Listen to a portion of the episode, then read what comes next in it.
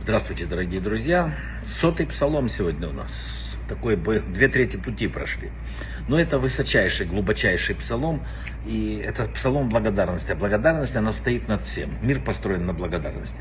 И написано, что это единственный псалом, когда все будут псалмы отменены после прихода Машеха, останется сотый псалом. Вот один. Теперь его применение. Э, в первую очередь его читали, написано для победы над врагами, духовными и физическими, и очень сильно помогает. Но э, как бы а, такая особенность этого псалма, это при родах, особенно при тяжелых родах, при легких тоже, но при тяжелых надо тут же читать сотый псалом, написано, он невероятно помогает.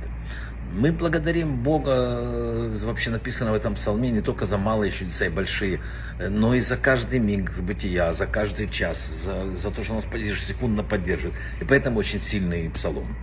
Эм, для хорошего шедуха написано. Если человек ищет шедух, у него не получается, читать этот каждый день этот псалом очень помогает. Чтобы написано превратить врагов в своих сторонников.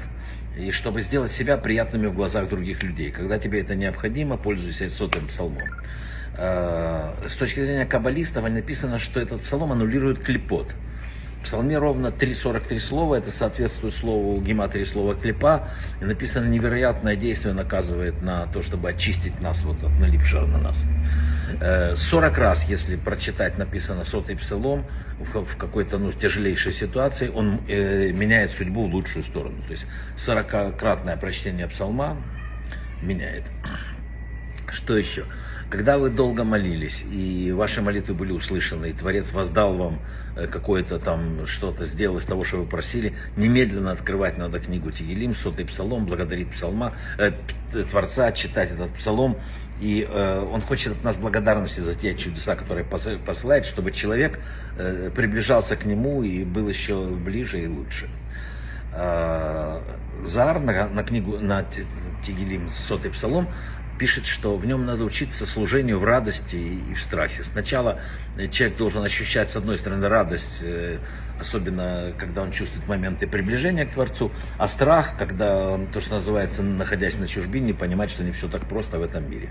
И поэтому служите Богу с радостью, такой подход является в том числе, написано, еще и замечательным э, лечением. Ну, еще раз повторю, для нахождения пары считается это идеальный псалом. Ну вот, пожалуй, о сотом псалме, ту толику, которую я помню. Брахава от слаха. thank you